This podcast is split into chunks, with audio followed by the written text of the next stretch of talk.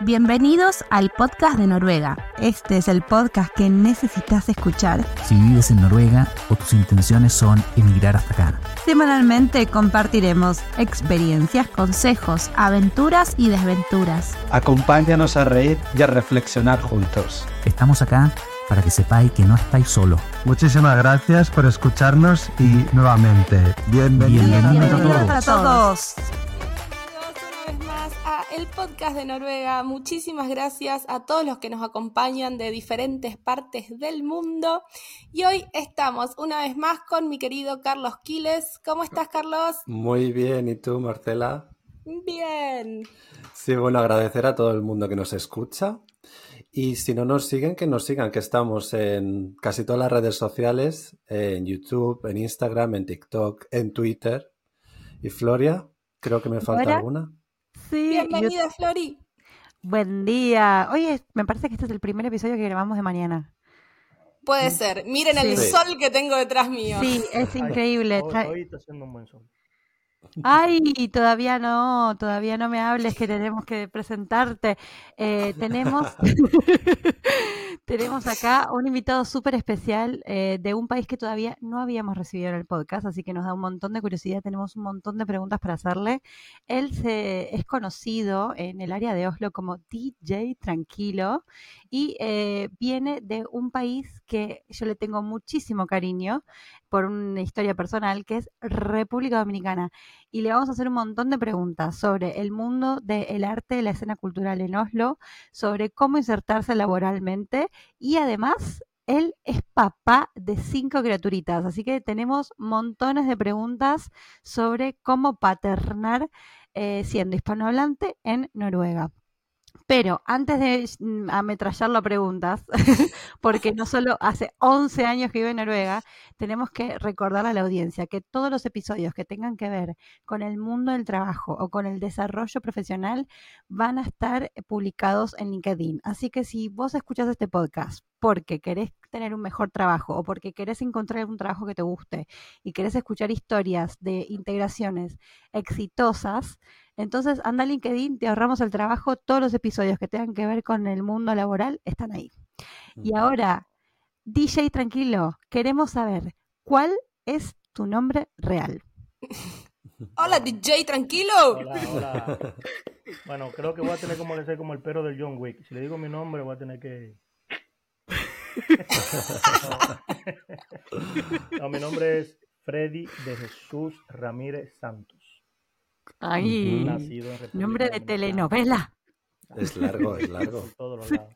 Sí, pues dos nombres. Ah, Suelen, a veces se complican mucho los nombres. Si ustedes fueran, si usted viaja a Dominicana y se ponen a preguntar los nombres, usted, nada más con los nombres ustedes quedan locos. Mm. unos nombres que nada más a ellos se les ocurre. Son muy especiales poniendo nombres allá en República Dominicana. Sí. Creo que en Venezuela también pasa eh, porque ponen nombres inventados, tipo la mitad del nombre de la madre con la mitad del nombre del padre, Ah, sí. entonces arman unos, unas combinaciones rarísimas Eso que es después son muy difíciles de, de re- de recordar. Eso es, eso es cuando el padre y la madre no están de acuerdo. Entonces, para llevar la fiesta en paz, entonces recurren, bueno, pues pon el nombre de mi mamá y tú pon el nombre de tu mamá, si es hembra. Y si el de varón, Ajá. entonces el de mi papá y el otro de mi papá, y entonces ahí le ponen dos nombres. Están contentos los dos.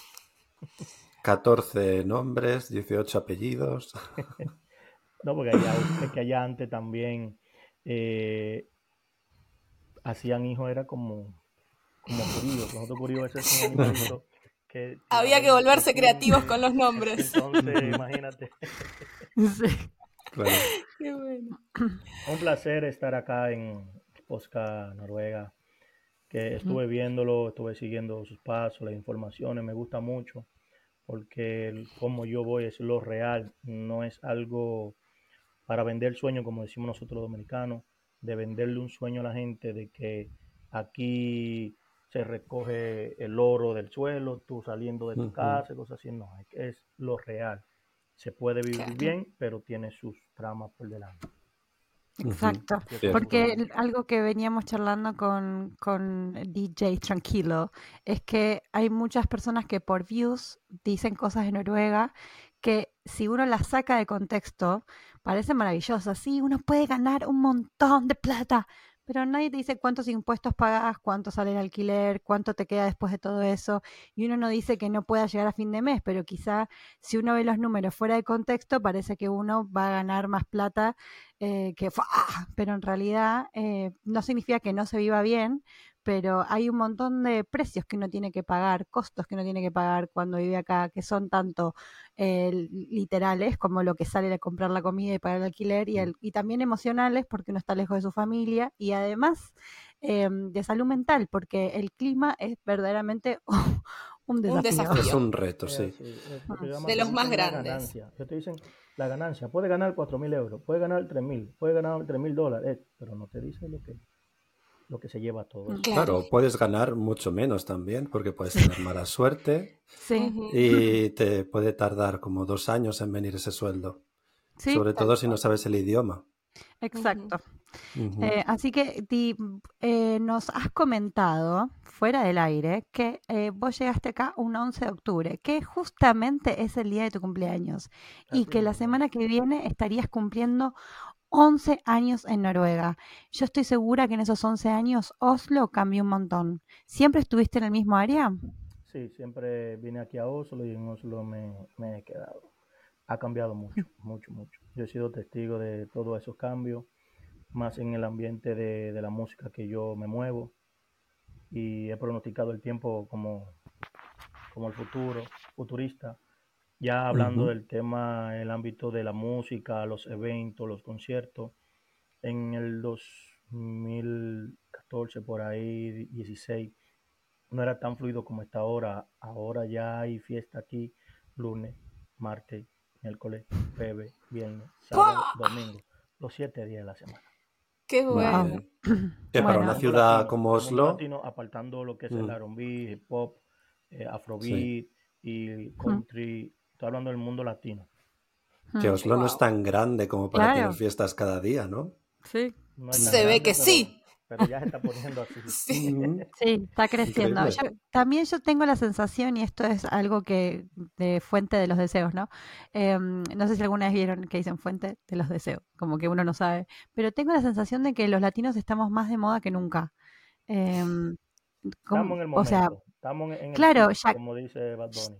Estamos en el pico. claro, Shakira no puede estar más afuera. También Bad Bunny, todos estos que están La saliendo Rosalía, ahora. no te la dejes. La Rosalía, eh, Argentina ganó el mundial, o sea, como que de repente todo lo que tenga que ver con lo latino está como... Llegó el momento, yo lo dije, cuando viene a ver ya el primer idioma mundial es el inglés, el segundo el español.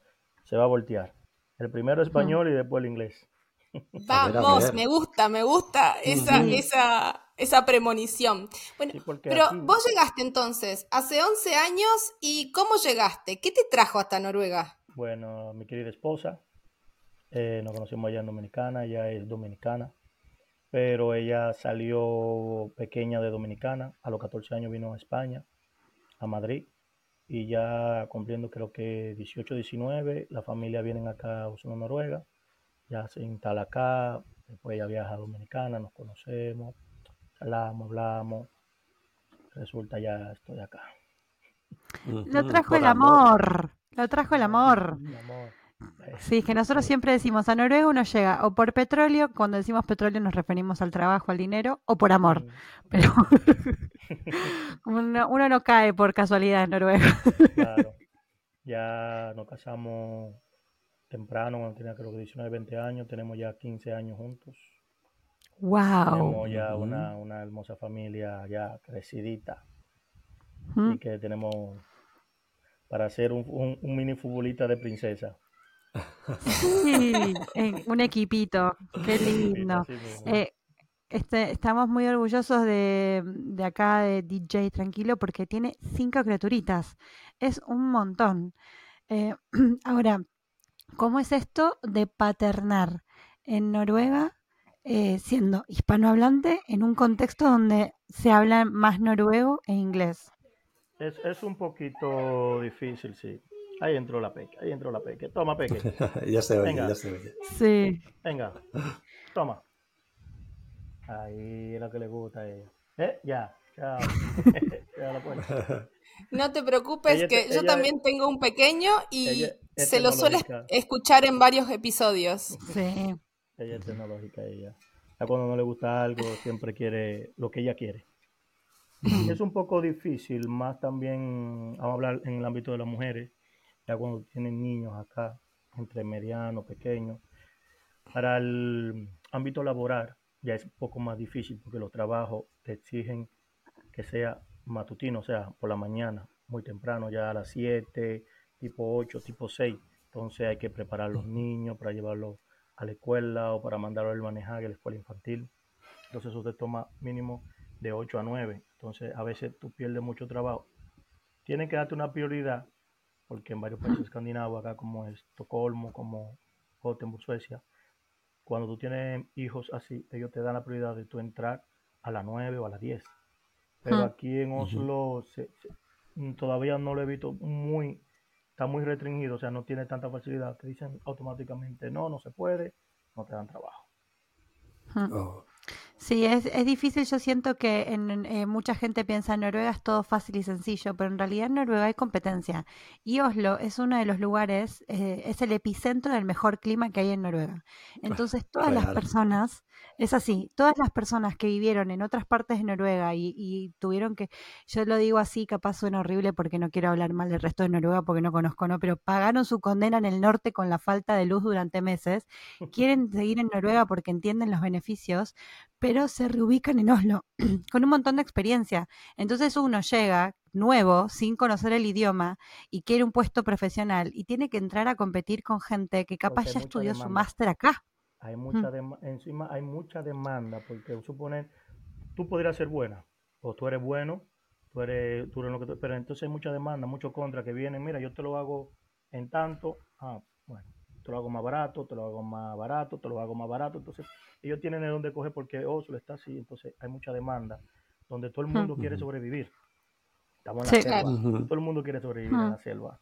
Entonces eso es lo que ha emigrado un poco también en los trabajos, en la que te respeten como trabajador.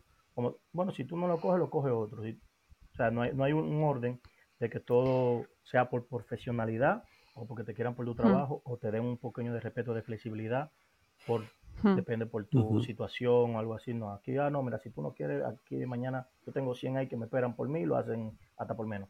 Porque están en Sí, especialmente en los trabajos. cogen lo que sea. Sí, especialmente en los trabajos no calificados, ¿no? Como que hay tanta demanda que ellos pueden exigir cosas, como diciendo, ¿por qué tengo que hablar dos idiomas para limpiar una habitación de hotel?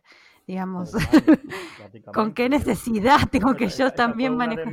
Esa fue una de mis experiencias, que la voy a contar, cuando yo voy a la entrevista acá de trabajo para trabajar en limpieza. Eh, yo hago la entrevista, todo, porque yo aquí vine y no pude ir a la escuela porque ya yo entrando en el 2012 habían quitado la regla de que yo podía estudiar gratis, porque mi esposa ah. no tenía todavía el pasaporte no lo tiene español. Entonces aquí todavía en ese tiempo no habían aceptado la doble nacionalidad. Entonces ella no quería soltar su nacionalidad española. Yo voy a la entrevista, yo aprendí el noruego papeado en mi casa, leyendo libros, todo, y poquito trabajando. Voy a la entrevista, me dicen, ah, todo bien, chévere, pero tienes que aprender más noruego, más perfecto, y más todo. Yo le pregunto, pero si yo aprendo a hablar el noruego perfecto lo, o lo aprendo a hablar mucho mejor, no es para venir a limpiar baño. Lógico yo, ¿me entiendes? Para solicitar un trabajo mucho mejor. Entonces es poco como irónico que tú necesitas un máster para ir a limpiar baño. Claro, lo esencial, porque hay alarma, pueden suceder cosas que tú tienes que enterarte, porque eso es para protegerte a ti como sanidad también. Yo lo entiendo, pero no un super noruego fluido para tú limpiar baño lo necesario. Si por lo menos tú entiendes lo necesario, te va. Sí, uno se da cuenta. Uno se da cuenta cuando mira las, eh, las búsquedas de trabajo, ¿no? Para Reinholder, que sería limpieza. Y las búsquedas están en noruego. Y vos decís, ¿Qué necesito? O sea, y algunas empresas ponen las, eh, las ofertas en inglés, pero digamos, están dando por entendido, de, si la oferta está en noruego, están dando por entendido que ellos quieren que tengas un nivel básico de noruego. Y es verdaderamente eh, una exigencia eh, para muchos muy difícil de, digamos, de, de, de- de tener a su disposición aún cuando recién llegan. Y Y- como decís vos, hay, hay épocas que nosotros no las conocemos porque todos llegamos después de 2008. Yo tengo entendido que en cierto momento, eh, si uno llegaba a Noruega y quería aprender noruego, estaba a tu disposición y era gratis. Y después eso cambió.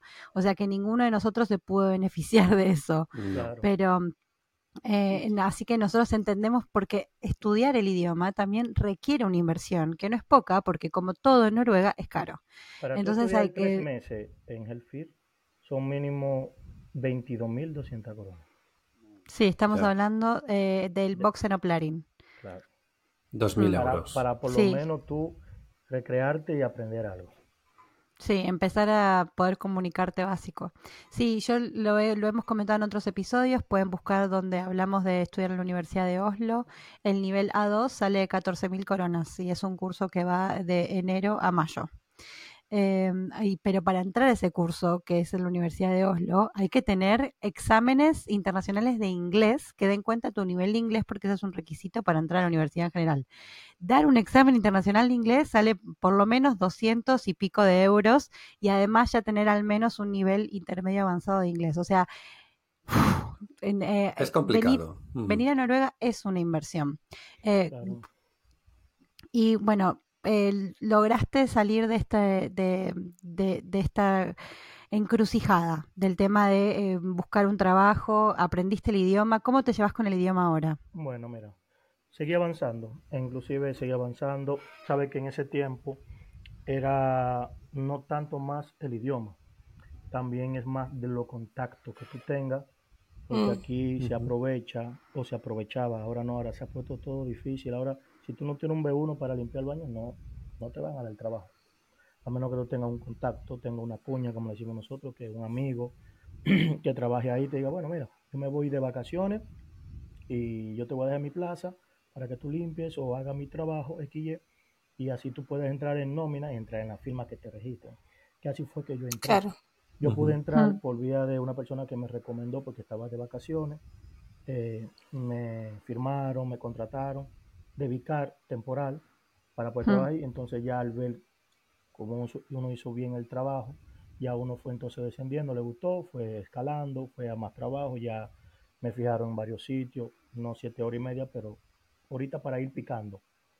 Hmm, Eh, yo aquí trabajé limpieza, fue lo primero, pintura, trabajé también, hice albe Albeiderplads una- en Barnehage, era mitad latino, mitad noruego. Ahí en Ay, mira qué bueno. Fue muy bueno, muy Hmm. contento, pero no me di en la plaza al final de fijo. Seguimos Es así. eh, Juven Yori, hicimos varios cursos de para ir avanzando y creciendo en ese ámbito. Cuando tú estás en un trabajo, tú tienes que seguir avanzando y aprendiendo más cosas. Eh, hice, tengo varios diplomas de limpieza, de máquinas, de cómo limpiar, todo eso.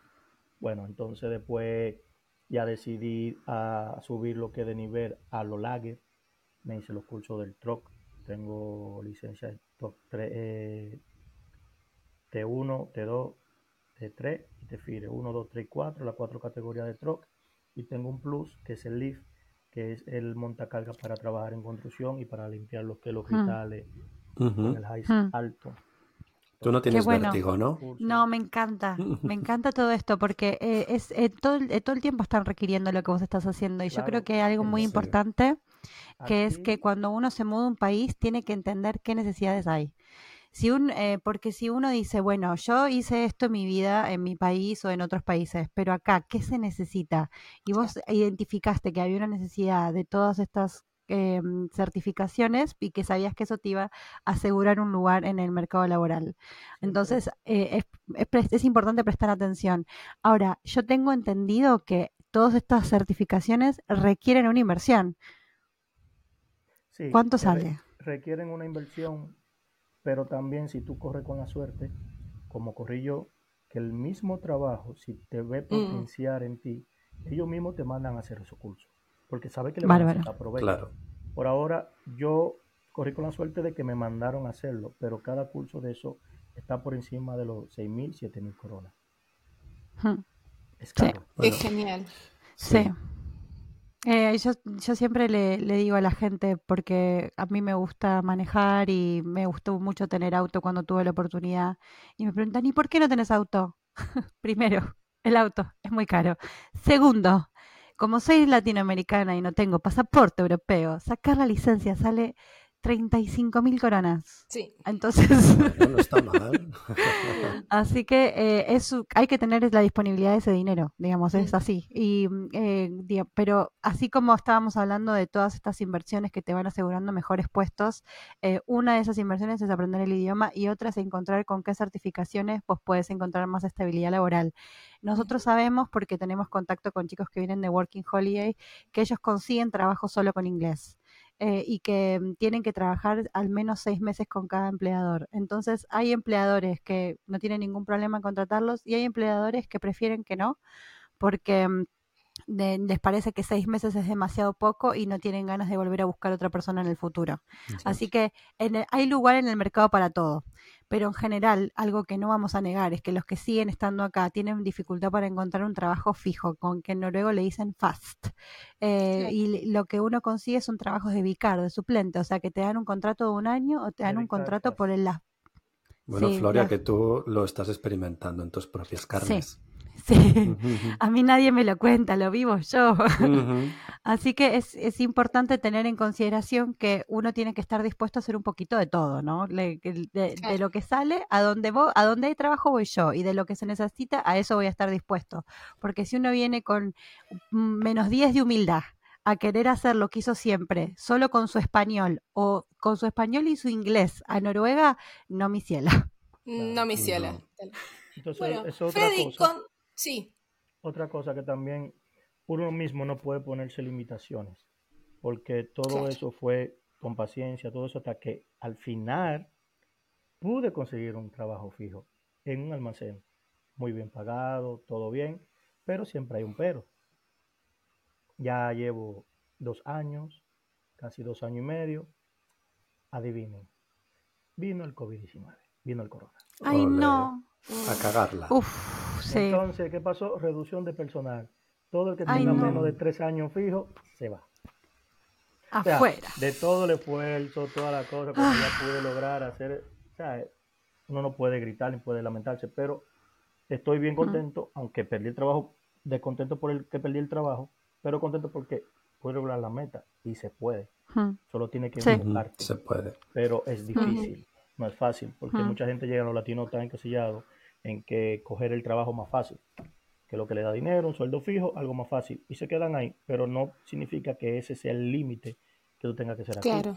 A veces vienen profesionales y por miedo de que no le van a homologar el, el título, no lo dicen o no lo o no o no hacen eh, las ejecuciones penitentes para para homologarlo. Dice, "Ah, no, eso no, me van a decir que no y no lo hago. Inténtalo, nadie sabe". Exactamente. Es re importante entender que si uno es profesional en algo, ya sea conductor de bus o profesional de cortar pelo o profesional de hacer masaje o profesional de un pro- una enfermera, todas esas cosas se pueden valorar eh, tanto porque uno las puede mandar a evaluar o porque uno puede demostrar la competencia. En algunos casos va a ser más fácil para un peluquero que para una enfermera y, y tratar de ubicarse en ese sistema. El tema es que es posible que en muchos de esos aspectos el idioma sea más importante. Entonces, no vengan con, no vengan con la cabeza de, a la- bueno, yo ahora mi nueva vida va a ser limpiar. No, va a tener que posiblemente sea limpiar hasta que uno domine suficiente el idioma y pueda empezar a hacer el networking o los contactos para poder involucrarse en el mercado de lo que a uno le interesa. Así que no es que uno tiene que dar de baja los sueños, pero eh, nosotros lo que no queremos es que vengan con la idea realista de que un día para el otro todo va a funcionar. Mm, Eh, porque cual. sabemos que hay algunas personas que están queriendo por views decir cosas de Noruega que no son tan así. No, y Ujú. otra cosa también, que muchos profesionales vienen acá y quieren trabajar de una vez en su profesión. A veces no es malo, no lo vean como una demigración o como malo, trabajar limpieza, trabajar algo, porque por ahí Tal mismo cual. tú puedes también ir haciendo contacto y ganando Sí. dinero y preparándote para tú poder invertir en lo que tú quieres. Mucha gente viene, mucho- yo, porque yo pregunto mucho, a mí me llama mucha gente para, ah, mira, un trabajo acá. Yo tengo buenos contactos con buenos jefes de firma y cosas así, y puedo recomendar. Pero yo le pregunto, ¿tú quieres trabajar o tú estás buscando trabajo? Porque hay gente que busca trabajo, pero cuando ven que limpieza, ven que esto, ven que lo otro, ponen pero. O lo aceptan, ponen la confianza en ti, se encuentran el trabajo pesado y lo dejan. Entonces ya la confianza y la Claro. palabra Claro. ¿Me entiendes? Entonces ya no tienen confianza de tú recomendar a nadie más. Por eso yo siempre pregunto, ¿tú quieres trabajar de verdad? ¿O tú solamente estás buscando trabajo para estar un día, dos días y ver y tantear? Yo le, siempre le pregunto. Sí, el trabajo de limpieza es muy duro y eso es algo que quizá todos los que nunca trabajaron de limpieza no, lo- no, no lo pueden anticipar. Entonces es importante que eh, est- estén, eh, eh, entiendan que hay un esfuerzo físico que quizás nunca lo hicieron antes y que eso también tiene consecuencias a mediano y largo plazo. Entonces, eh, limpiar para siempre puede ser un desafío para el cuerpo que no todos lo puedan tomar por una cuestión de salud, porque capaz cumpliste cierta edad y ya no te sentís igual. Ujú. No tanto eso, física como con químicos, porque tú verás con químicos te puede dar una reacción alérgica, te puede doler la espalda, pero por eso mismo tú debes de ir avanzando, porque tú vas avanzando, vas aprendiendo para ir escalando, porque tú empiezas como limpiador, después tú puedes ser como inspector, puedes ser como jefe de cadena, puedes tener trabajadores para ti. Entonces, yo también en esa misma rama aprendí muchas cosas, aprendí lo que es pasar máquina, aprendí también, me enseñaron los mismos jefes a, a- a pulir eh, piso, que es Mm. dar cera, también todo eso te va haciendo la vida más fácil, van pagando más y mientras tú vas más aprendiendo, se te hace más fácil. Ahora, si tú nada más te quedas en el pasar mope y esto y lo otro, Ujú. no te vas a joder. Claro, es como una bola de nieve, ¿no? Va rodando y se va haciendo grande y esa es tu experiencia. Tú eliges dónde quieres quedarte. Ujú. Excelente. Y entonces vino el 2020, te echaron del trabajo y ¿qué pasó? Sí, Eso fue como un eh, punto de inflexi- inflexión para ti, Reducción ¿no? de personal, al final eh, los jefes, cambio todo, porque no fui yo solo solamente, se fueron mucha gente. Entonces, como digo, pues, si me, fui, si me voy yo solo me riego, pero no, se fue mucha gente, se lloró, todas las cosas. Poco, pero eh, como, como te digo, como tenemos contacto con jefes, siempre nos mantenemos trabajando, porque yo sé, aprendí muchas cosas en el camino y sé lo que, lo que yo valgo y los jefes también saben. Cuando aparecen, a veces aparecen años de vicar, meses, a veces vienen trabajos de construcciones, que son obras que pagan muy bien y me llaman. Entonces ahora mismo no tenemos trabajo fijo. Lo que estamos es picando así, porque ya es, ahora mismo después del COVID-19 fue un caos total, que el que me diga a mí que, que aún conseguido trabajo fijo, se lo celebro. Pero ha sido difícil, Sí. tanto la compañía ya no quiere Mm. tener responsabilidades con ningún trabajador. Supuestamente Mm. la ley es después de seis meses ya tú quedas fijo. Ah, no, ellos ya Mm. se inventan algo, mira, no hay tanto trabajo. Entonces todo ha hecho un caos. Entonces Mm. está lo que es el plus mío, aparte de mi persona que fue de su Ramírez Santos, está DJ Tranquilo. Yo soy organizador de eventos, hago fiestas, Sí. Hago Eso te quería preguntar. ¿Cómo, ¿Cómo llegaste a la música? ¿Eso es algo que ya trajiste a Noruega y que siempre estuvo en tu vida o es una pasión que descubriste acá? Mm, Yo siempre he sido coleccionista de canciones. Siempre me ha gustado Ah, la música y todo en Qué Dominicana. yo- poético. Yo, era militar, la contradictoria en. Dominicana. Yo cuando vine acá, yo prácticamente solté las armas, todo para venir acá. Yo era militar allá Wow. del Ejército. Nacional y yo siempre trabajaba en la oficina, todo eso con jefe, siempre le preparaba. Como yo siempre he tenido mi computadora con mucha música y todo, y yo me hice prepararme un pendrive, un, un disco, eh, una memoria con buena música. Yo, me, yo se la seleccionaba y se la guardaba. Siempre coleccionista de canciones. Siempre mi papá, de, de mis abuelos, siempre escucho canciones. Tengo buen oído para las canciones y me gusta. Entonces, cuando llego acá, me llevan a una discoteca latina. Para los que están escuchando, eh, em, esa es una discoteca, pero bueno, lo que, lo que uno se imagina, digamos, no es lo mismo una discoteca en el, en el país propio En el que lo que era no. una discoteca Bueno. que vio él. Mm. ¿En Entrando- qué año fue eso? Eso fue en el 2003, 2000 2012, 2012, 2013. Por ahí. Tu primera fiesta latina en, en Noruega. Sí, ¿Y me lleva, cómo la me dice- pasaste? Me dice la esposa mía, mira, vístete que vamos para una fiesta, para una discoteca, a bailar un poco, la tiene. Y yo, ok, perfecto. Estoy recién caliente, vengo del Caribe. Vamos. Lo primero, el primer tablazo, la cerveza caliente. Yo no le debo cerveza caliente a nadie. No. Y aquí, se, aquí ya se acostumbraron a bebérsela así, pero porque ustedes están acostumbrados, es que yo tenga que bebérmela así. Claro. Bueno, vamos, Sí. vamos a la música. Bachata, no la conozco, bien. Yo todo el mundo la baila. Salsa, tampoco la conozco, porque aquí son diferentes tipos de salsa. Entonces, está la timba, está la salsa cubana, está la salsa venezolana, colombiana, dominicana, hay muchas versiones. Entonces, aquí han enseñado como un género de salsa que es la timba y como que han generalizado que es la salsa en general. Pero hay muchos Ah. tipos de salsa. Después el merengue, sí, el merengue porque ya no pueden hacerle maná. El merengue es el merengue. Sí. Merengue, Digo yo, claro. digo, digo yo la mujer mía, pero eso es todo, todo lo que puede hacerse la noche de música latina. Y yo, bueno, yo lo puedo hacer mejor, yo puedo ser DJ. Entonces de ahí Hermoso. nos compramos una computadora, como ya tengo música, aunque parte de ella, porque una de mis computadoras especial de, de música, eh, yo estaba haciendo unas grabaciones en el balcón y de repente tuve que salir a hacer algo y de por ahí mismo tuve que salir a, a las afueras de, de Santo Domingo y se me olvidó la computadora en el balcón. Uy, Y ha caído no. una lluvia que cuando No. yo a mí me salieron fue la lágrima y todavía cuando lo pienso me salen las lágrimas. Ay, no. Sí. No pude pena. hacer más nada, el disco duro, todo, uf, que en ese tiempo, hace una semana atrás alguien me la estaba comprando con todo y música y yo dije, no, yo no la vendo. Me echó lo malo bueno ese. Entonces tuve Sí, pero- Dime. Eh, eh, quiero recalcar algo. Eh, vos siempre viste la oportunidad, que eso es importantísimo cuando uno se, mue- se muda a un país. Él vio la oportunidad de, de, bueno, todavía no domino el idioma, voy a intentar limpiar. Una vez que estoy limpiando, ¿cómo puedo mejorar? Eh, me quiero divertir, yo también puedo, veo la oportunidad de ofrecer algo mejor.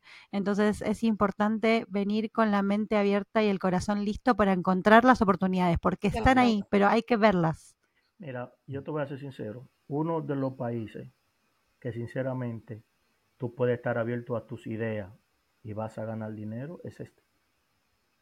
Aunque Amén. siempre va a haber, va a haber mucho pero, va a haber mucho Sí. no, porque Mm. hay gente que quizás lo han intentado, no pudieron, pero entonces te quieren dar esa misma negatividad a ti, pero inténtalo, porque nadie sabe, nadie corre con la misma suerte. Exacto. Obviamente, cuando uno tiene un producto nuevo, es lo más normal es que haya rechazo, porque es nuevo, no lo conoce nadie. Pero si uno no está dispuesto a soportar ese rechazo para ofrecer un nuevo producto, entonces eh, ya sabe, vamos a perder igual. Eh, Ya lo sabes. Así Bueno, que eh, compramos- la mentalidad, eh, la mentalidad tuya es fundamental cuando uno se muda a otro país, porque sí. tiene que estar con la, con mucha voluntad de decir, bueno, me rechazan porque no hablo noruego, lo aprendo. Eh, tengo un puesto que, pero quiero algo mejor, eh, me educo. Eh, me encuentro que se, que necesitan divertir, que yo los puedo divertir mejor, los divierto. Mm. Además, Bueno. quiero recordar que Noruega es uno de los países de Europa con menos eh, porcentaje de emprendedores. Entonces, aquí hay muchas oportunidades. Tienes una idea nueva y el gobierno está detrás para ayudarte y que la, la puedas cumplir. Sí, nosotros, Entonces, mm, por sí. ejemplo, entramos una incubadora de, de negocios con, con el podcast que se llama Charge Incubator, que se enfoca en inmigrantes. O sea que obviamente hay competencia para entrar, no es que uno dice yo quiero participar y ya está, ¿no? Uno tiene que explicar qué es lo que quiere hacer, cómo lo quiere lograr y qué ayuda necesita. Entonces eh, requiere de cierto, hay que pensarlo un poquito. Pero son ayudas que si uno está en su país propio que dice, ay, tengo esta idea, nadie te va a ir a ayudar. No. Como te decíamos, Bueno, sí, hay algunos países que te ayudan. Mm. Eh, pero, por ejemplo, a mí me han dado un año de, de sueldo para poder convertir en realidad mi, mi idea. Emprendimiento. Sí. Muy genial. Freddy, una pregunta. Yo sé que República Dominicana tiene como el son, el- la música, la- el, el ritmo en la sangre. A mí me gusta mucho. Eh, ¿El dembow es de República Dominicana?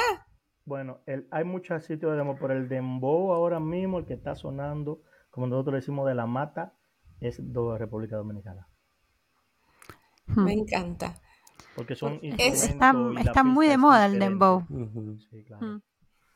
Mm. Yo lo conocí en Argentina como hace 15 años atrás con Papi Chulo. No sé si. No, se Papi Chulo acuerdan. Lorna es de Panamá. De Panamá. Ah, de Panamá, Ah. perdón. Claro. Ese ya es lo que te digo, son diferentes tipos, mira, la plena, dembow, porque el dembow que nosotros incluimos ahora es como con los instrumentos, con lata, como que se escucha un, un sonido diferente, que es que fue lo que hacía el playero. El playero antes era el dembow de nosotros ahora, como quien dice, porque es crudo, es lo que se vive en la calle, es lo que los jóvenes eh, pueden hacer sin, sin restricciones y decir, Ujú. Ok, o sea, el, el, el, el power crudo. sí. ¿Y cuál es tu eh, estilo de música preferida? Bueno, ahí, ahí vamos a llegar. Como te decía, compré mi computadora. Compré la Sí. Eh, la mujer mía me ayudó a comprarla todo. Empezamos a, a darle mente a todo lo que es música que yo conozco, todo para, para descargar. Duré como una semana acostándome hasta las 4 de la mañana. Claro, no hacía nada. Preparando la computadora. El cuñado mío acá, él era DJ. Él, pero él era más DJ más comercial. Yo soy más Mm. tropical. Yo no sabía Mm. lo que era un plato de DJ ni nada. Él me enseñó todo y por ahí ya entonces seguí yo avanzando, aprendiendo más cosas, hasta que me establecí como DJ tranquilo. Pues yo en mi, en mi perfil de Facebook eh, principal personal es tranquilo. Entonces ya pasé Mm. esa rama como otra, ah, tranquilo, bueno, entonces DJ tranquilo. La mujer mía, Ajá. nombre, cosas así. Entonces empezamos a cobrar 500 coronas la noche. Nada, miseria. No. Nada, avanzando. Bueno, pero para Pero bueno, instalarte, Por algún lado se empieza, por algún lado Sí. se empieza. Claro. te- Ujú. lo que importa es que demostrar que la gente se puede divertir con la música que yo les puedo ofrecer. Es así. Le gustó, le gustó, es algo diferente, algo, y me mantengo así. Después ya compramos lo que invertimos en ya la plataforma de DJ Tranquilo. Seguimos avanzando, después seguimos subiendo, seguimos subiendo hasta que ya tenemos, que lo, no lo digo, no suelo decir, ya podemos cobrar nosotros lo que es 1.500 coronas por hora, hasta 2.000, hasta 3.000, y hasta hemos cobrado hasta 20.000 coronas por 3 horas. Impresionante. Sí, ¿Te eh, acordás de tu primera fiesta genio. de todas? La primera, la, la que vos dijiste, bueno, hoy salgo a la cancha con mi computadora, con lo que vengo aprendiendo. ¿Cuál fue ese primer evento? ¿Qué te Bueno, acordás? ya después que pasé de computadora, de tocar directamente con la computadora a, con el Miser, fue en Malecón. Es una discoteca que había aquí en Malecón que pusieron, estaba nueva, que era un paisano amigo mío, DJ Blanco, que iba a tocar. Entonces él tenía que irse de vacaciones o iba a tener que ir a la República Dominicana y ya me dejó a mí por él. Entonces ahí ya, Mm. y ahí fue como quien dice, ya también avanzamos a otro nivel ya de discoteca, y de ahí nos andamos toda la discoteca de aquí de Oslo, tanto fuera de Estocolmo, Gothenburg, Stavanger, Bergen, todos esos sitios, hasta Haugesund llegamos. O sea que se puso buena la Wow. cosa. Wow. Después, después de ahí de fiesta, eventos, Juleburg, fiesta de cumpleaños, después ya entonces yo pienso Aquí antes se hacía conciertos latinos de salsa, merengue, cosas así, pero era las afueras de Oslo, era en Drammen. Entonces yo pensé, eh, ¿por qué no hacerlo aquí en Oslo? Acerca a todo y intentamos, empezamos desde, desde abajo, con grupos pequeños, después fuimos avanzando hasta que pudimos lograr traer un bachatero de renombre, que fue Teodoro Reyes, que fue un ícono en nuestro país. Y pudimos traerlo aquí, hicimos un censo de todos los dominicanos, eso fue algo hermoso, después de ahí también subieron más ideas, más gente también. Se unieron a, a traer artistas también, que sí se podía, que yo te digo, no hay Hmm. nada imposible, es costoso, todo es caro, es imposible, por, por lo menos yo no he recibido ayuda de gobierno ni de la comuna para hacer los conciertos ni nada, solamente lo hago yo au- autónomo, mis propias Ujú. inversiones, con los socios, con los equipos y todas esas cosas. Oye, vente para aquí, para Trondheim, que hace falta un poquito más de estaba- marcha. Contrató un DJ allá de Tronje, que él es latino. Él es de Chile, creo que también está poniendo música. Y que y uno de los planes es andar los, los pueblos así, pero que es un poco difícil también movernos y, Sí. y Claro. la, la rumba para allá. Ahora mismo Sí, tengo eh, un concierto que es el 28 de octubre, Alex Bueno, salsa, merengue, bachata, todo un poco en la noche. Celebrando ahí lo que es la despedida de otoño y Halloween a la vez. Eh, que queremos recordar a la gente tus redes sociales, cómo te pueden encontrar. DJ Tranquilo Ramírez en Instagram, en Facebook, TikTok, todas las plataformas digitales. La Bulla Latina, que esa también eh, fue una de las creaciones mías acá, La Bulla Latina en Oslo, tanto en Instagram como en Facebook, porque cuando llegué acá, cuando tú das algo nuevo, entonces la gente te ven como amenaza, te restringen. Entonces a mí Mm. eh, en ese tiempo se me bloqueaba mucho, no podía subir mis eventos y cosas así. Y yo, bueno, voy a crear mi propia página y vamos a crearla así. Y ahí creé mi propia Mm. página y ahí estamos en la cola. Hasta que la gente va conociendo, Sí. la gente al no conocértelo primero, no sabe qué intención tú tienes. Sí, que quizá- quizás es importante decirle que muchas, mucha de la promoción que se hace en, en- en Noruega es eh, por redes sociales, como por ejemplo Facebook. Entonces uno busca grupos de latinos y quiere postear. Y ahí hay la decisión del administrador, que puede ser, comple- que en realidad no puede ser, es completamente arbitraria, te deja compartir algo o no, sea de, de valor para la comunidad latina o no, Mm. eh, aunque sea gratis. Capaz es alguien que dice, yo no quiero compartir nada de lo que vos postees por razones que no, uno nunca va a saber, entonces uno no puede compartir. Nos ha pasado también, ¿eh? De querer compartir, eh, tipo, bueno, esta información que estás preguntando en este grupo de latinos, de argentinos, la podés encontrar en este episodio de nuestro podcast y nos banearon, nos prohibieron, nos bloquearon. Entonces, eh, eso no quiere decir que seamos mejores o peores que nadie, eh, pero sí que es, o sea, en estos grupos de Facebook, sepamos que, Hay que- el- hay que la última claro. palabra la tiene quien administra. hay que hablar claro. Hay un poco de Sí. verdad y egoísmo. En todos lados. egoísmo, claro. En todos lados. Eh, sí. eh, como te digo, a veces tú quieres postear algo, hay una gente que tiene interés, que no quiere que vean tu post, entonces no te lo va a permitir que tú lo publiques. Claro. Sí, lo Entonces, mejor es hablar con el comunidad- administrador antes, quizá. Pero a veces Mm. tú, te, tú, tú le escribes al administrador, mira, como lo he hecho yo, en unas de mis eventos que he compartido, al administrador lo contacto, mira, ¿por qué no me permiten publicar mi evento que infringe? Si este supuestamente, esta página o este grupo es para publicar eventos sociales, eh, de danza, de todo, y lo que yo estoy promocionando es de danza, de fiesta, porque no se me permite. No me contestan, no te van a contestar ni te contestan. Sí. Entonces yo Sí, sí, decidí sí. hacer mi propio grupo en mi propia página y yo sí soy abierto. Me importa o no me importa donde sea, de otro lado, en la Bulla Latina, ustedes lo han visto, no sé si han entrado ahí publica todo el mundo y eso es abierto. Ujú. no hay problema. Sí, Y es, ahora- es importante que entendamos que nosotros tenemos que colaborar entre nosotros. Eh, no somos tantos.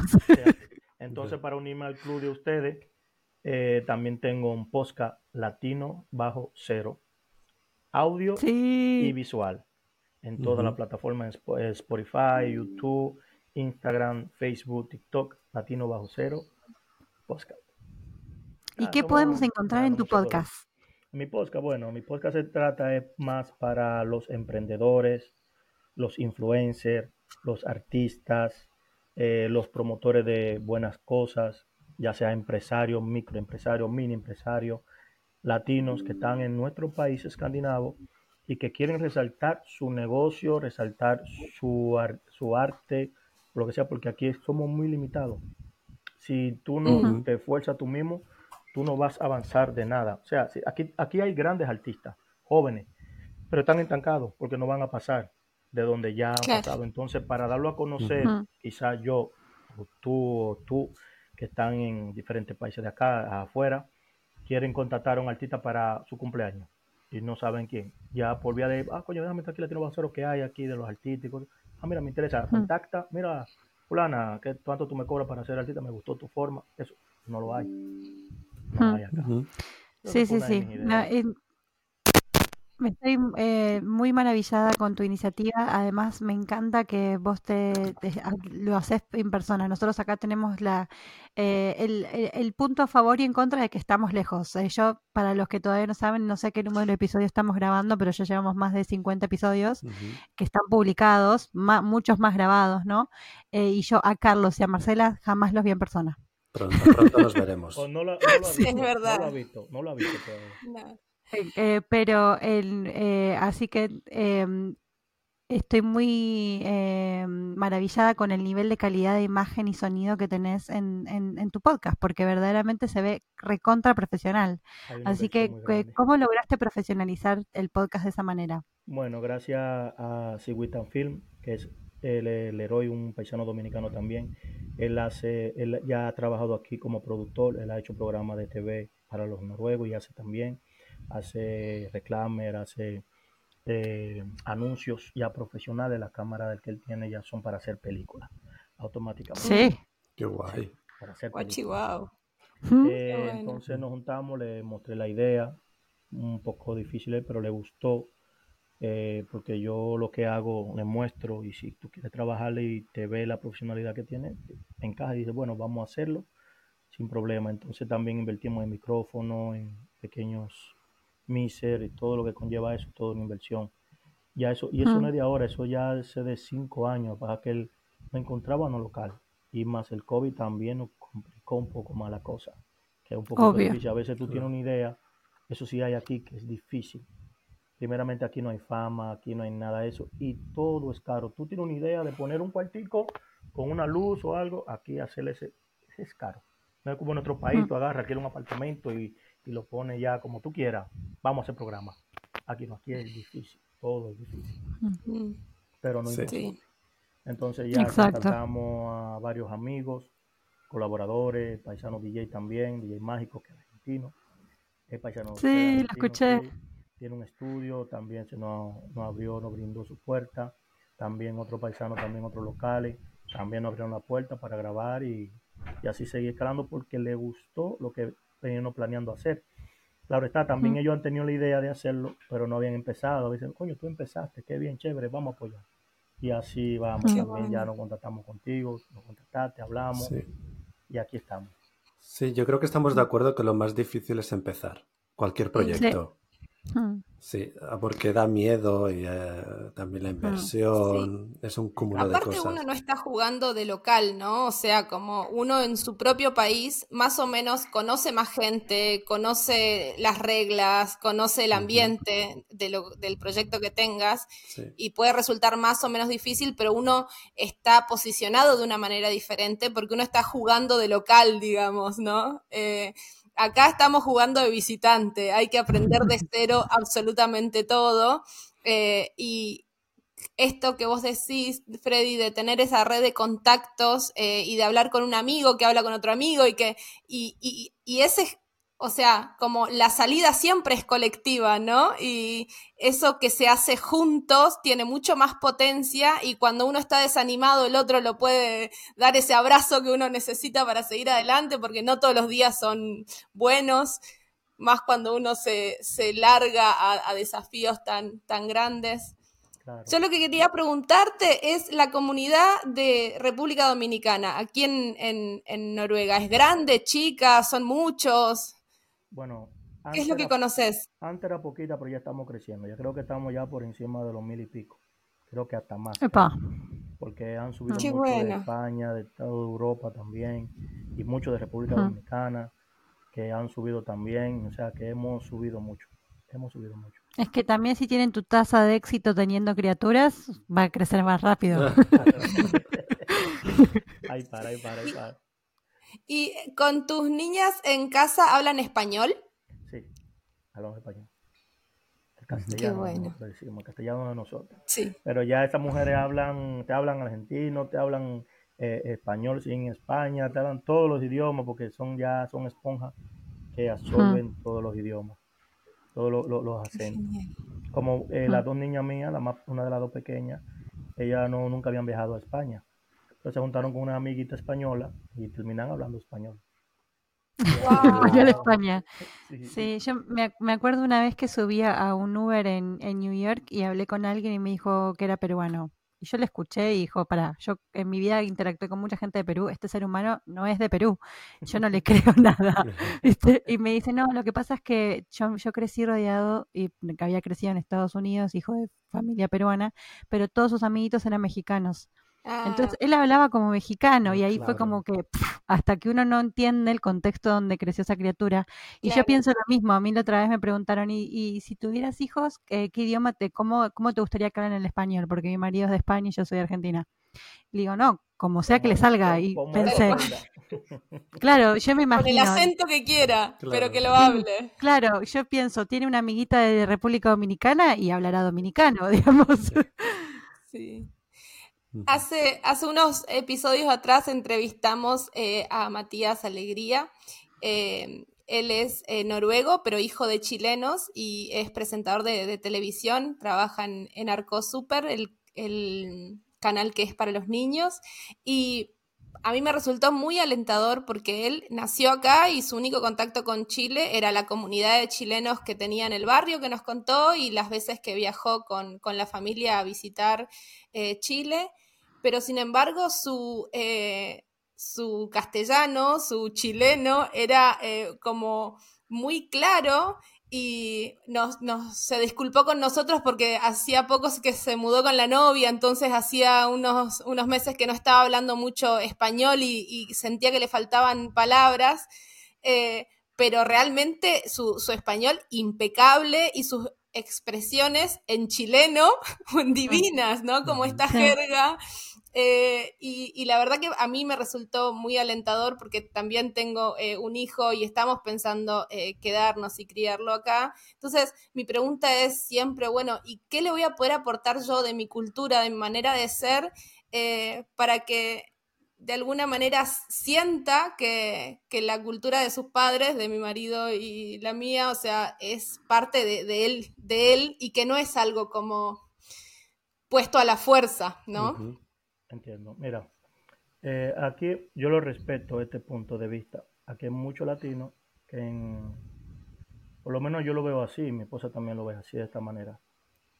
Yo no puedo hablarle noruego a mi hijo, a mis hijas, porque yo no, no van a aprender nada de mí. El noruego que van a aprender va a ser malo. Al contrario, cuando vayan a la escuela y el noruego que yo le hablo no va a ser, papi, tú no sabes hablar noruego, yo no te entiendo. Entonces, yo tengo que hablar en mi lengua materna, que es lo que dice siempre, habla en tu lengua materna, Sí. para Mm. que el niño se, se enlace bien con tu cultura. Y en la escuela lo vas a aprender. Eso es automático que lo vas a aprender. Porque el noruego que yo le hablo es de atrás para adelante. Entonces, cuando vienen de la escuela, otras palabras. es distorsionarlo todo completamente. Entonces, el, el niño me va a enseñar a mí a hablar noruego, no yo a ellos, pero mi idioma sí yo se lo puedo Claro. enseñar a corregirlo y todo eso. Y otra de las cosas Mm. también es hacer un sacrificio y llevarlo a tu país natal, enseñarle, mira, estas son las playas que tenemos, esta es nuestra cultura, esta es nuestra comida, así vivimos nosotros, así compartimos nosotros la solidaridad, porque aquí no es igual. Nosotros allá, aquí la vida para los niños lamentablemente es fría. Más para los Mm. niños latinos como nosotros, que somos muy amigables, muy sociables, vamos al parque, ah, ¿quieres jugar? Aquí los niños Sí. te dicen, no, yo no quiero jugar contigo y punto, y ya, y se van. Diferente de España. En España tú vas y tú sueltas niño en un parque y, y sales con cinco amiguitas, sin querer, sin conocerla, es mi amiguita, ya están jugando.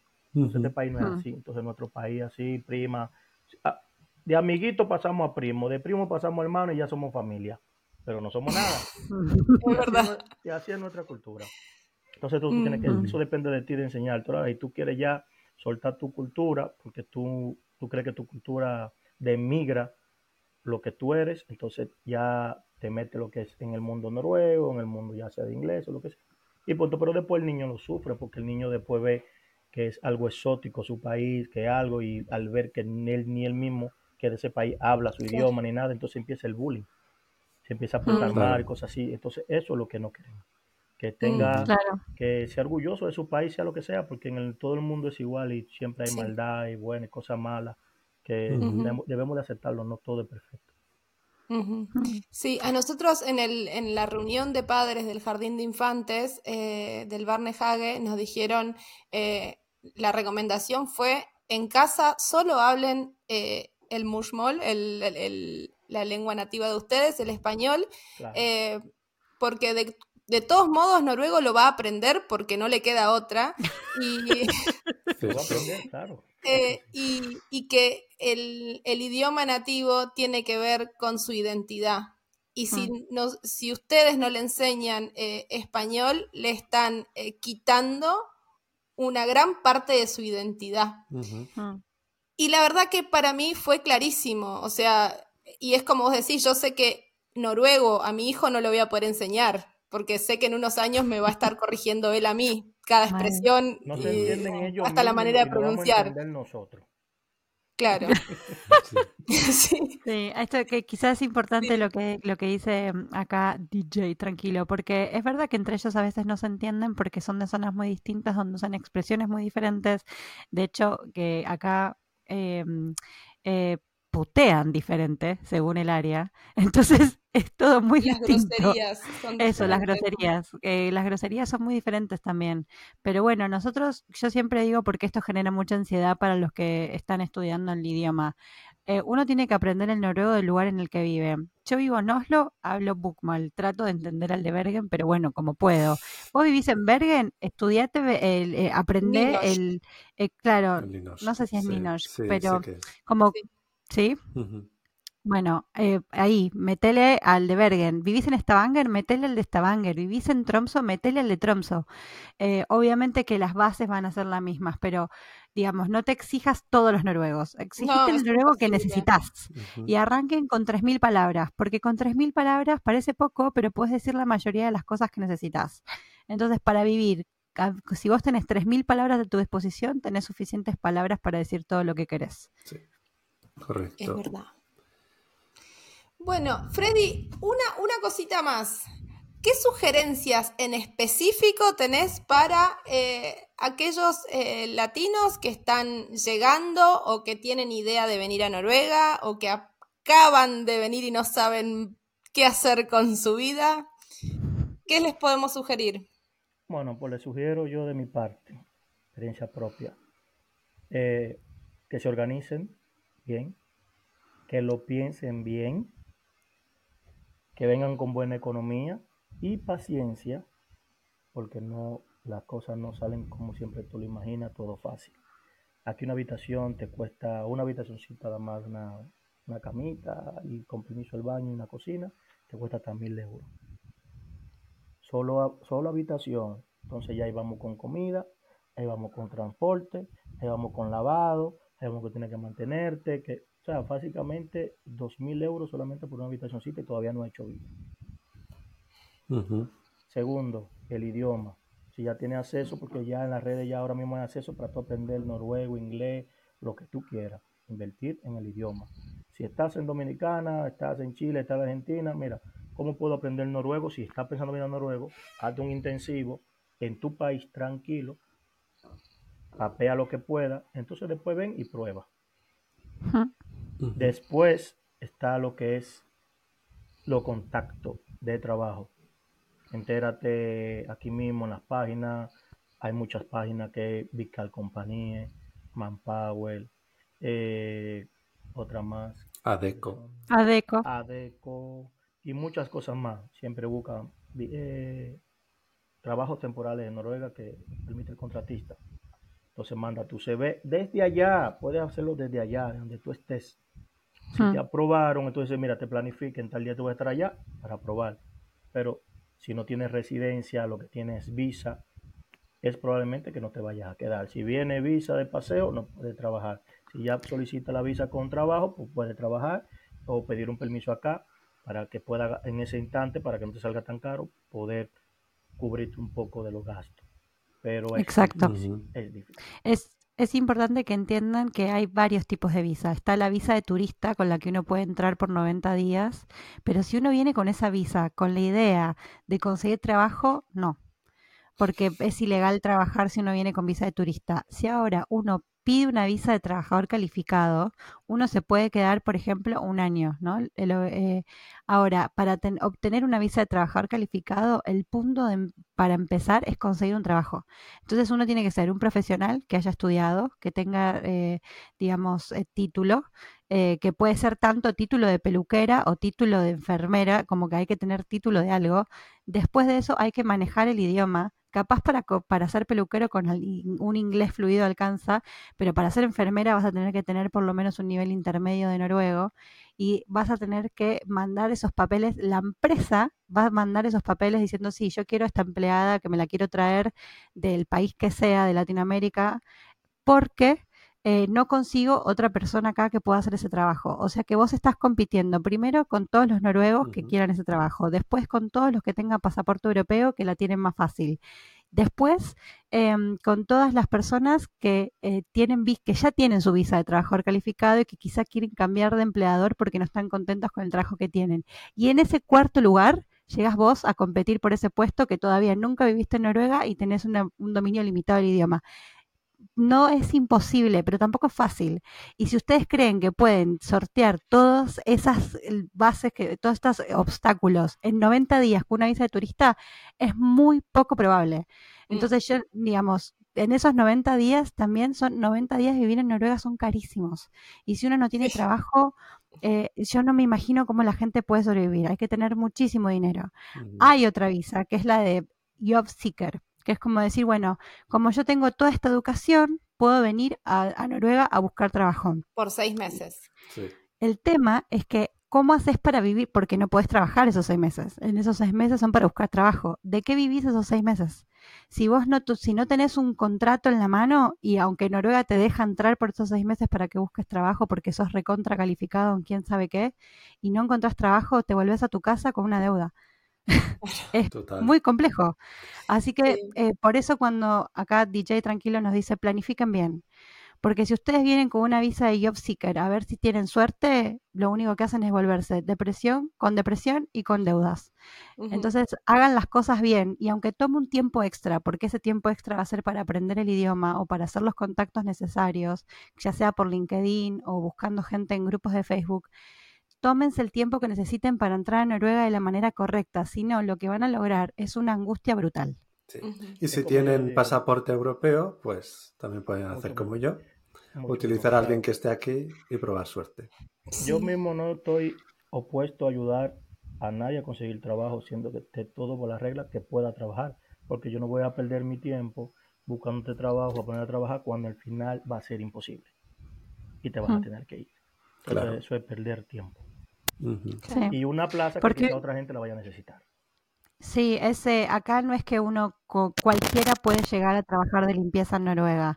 Para estar de Noruega, para trabajar de limpieza en Noruega, uno tiene que ya tener un estatus, porque uno no puede, no te pueden importar de tu país para trabajar de limpieza. Eh, importar me refiero como si fueras eh, un, eh, un, paquete, no puedes decir, bueno, me lo traigo para limpiar, no funciona así. A Noruega se entra con trabajo calificado. Ahora, si a vos, si vos tuviste la suerte que te casaste con un ciudadano noruego, con un ciudadano europeo que quiere vivir en Noruega, entonces sí, vos estás acá, estás legal, tenés tu estatus por reunificación familiar y sí te puedes poner a limpiar. Pero no caigan en la idea de, ah, este, mm, eh, estoy, estoy en mi país, quiero irme a limpiar a Noruega, porque yo sé limpiar muy bien. No alcanza. Lamentablemente, con ser una persona sana y con voluntad y con ganas de limpiar para ir a Noruega no va a alcanzar. Entonces hay que encontrar la manera de profesionalizarse y de armar la red de contactos para poder obtener el trabajo que uno, que sea adecuado para uno, porque Noruega te va a recibir, pero bajo las condiciones de que seas un profesional calificado. Bien. última preguntita, Freddy. Con respecto a la música, ¿qué proyectos se vienen? ¿En qué andas? ¿Dónde te encontramos? Estamos en octubre. De acá a fin de año, ¿qué, proyectos están en, en la mira? Bueno, como te digo, uno va evolucionando mucho, mucho, mucho, mucho, mucho. Ahora mismo estamos concentrados, bueno, aparte de la fiesta, siempre toco en varios locales que me buquean, me contractan para tocar en diferentes discotecas de acá de Oslo, fuera de Oslo. Están preparando unos buenos proyectos bien bonitos de varios locales que quieren abrir una música latina. Eh, ahora mismo, el, como te dije, el 28 de octubre tengo este concierto con Ale Bueno, que es eh, un, artista súper internacional de los años antiguos y de lo presente y lo de ahora también, porque siempre se ha mantenido. Todo el mundo ha velado su merengue como la colegiala, eh, que vuelva, bachata, muchas cosas más. Ya después de ahí toca ver cómo viene la economía, porque sabes que cada año la economía viene diferente, todo sube, todo baja, cómo estamos nosotros estabilizados para hacer esos proyectos. Pero sí vienen muchas cosas buenas. Ahora mismo estamos enfocados también en lo que es el podcast Latino Bajo Cero. Yo en un tiempo atrás también, lo que no ven si, si ven esto, que es mi, mi marca, Tranquilo Fashion. Yo un tiempo también aquí puse varias ropas a la venta y cosas así. Fue muy, la gente lo adaptó muy bien. Entonces vienen, estamos trabajando en muchos proyectos buenos con Dios mediante, pero ahora mismo estamos tratando de estabilizar un buen trabajo, que es la prioridad, porque aquí, como le dije, no existe fama, no existe nada porque viene un COVID, viene una cosa y todo se va a pique. Si no tiene trabajo estable que te sostenga, está todo jodido, como decimos nosotros. Sí, eh, mm, digamos, es importante que eh, acá tenemos el ejemplo perfecto de lo importante que es emprender y ver oportunidades, pero también de tomar en consideración que todo eso se puede caer, entonces es importante tener un trabajo fijo también, ¿no?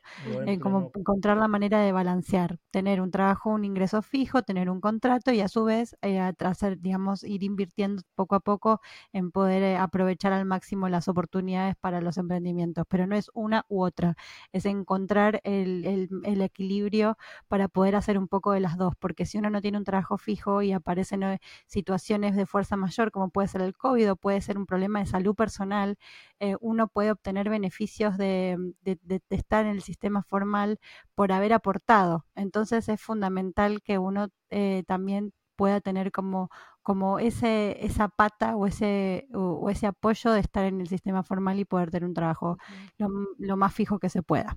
Es así, es así. Bueno. Bueno, para despedirnos, ¿nos querés eh, repetir cuáles son tus redes sociales? Así invitamos a toda nuestra audiencia a seguirte en las redes sociales, en Instagram, en Facebook y también en tu podcast, que estás en Spotify, ¿no? ¿Cómo te encontramos? Y YouTube en el podcast Latinos Bajo Cero, tanto Spotify como YouTube. Y mi persona, DJ Tranquilo Ramírez, asimismo en Facebook, en Instagram y en TikTok. DJ Tranquilo Ramírez. Excelente. Muy bien. Bueno, muchísimas gracias. Un gracias placer. A ustedes. Y nada, esperemos seguir más episodios de ustedes, que está muy, muy buena la cosa. Y a ver también cuando nos juntamos ya en persona. a bailar a bailar también. bueno, muchísimas gracias. Chao. Recuerden seguirnos a nosotros también en Spotify, en YouTube, en Instagram, en Twitter, en TikTok y todos los episodios relacionados al mundo del trabajo los encuentran en LinkedIn. Uh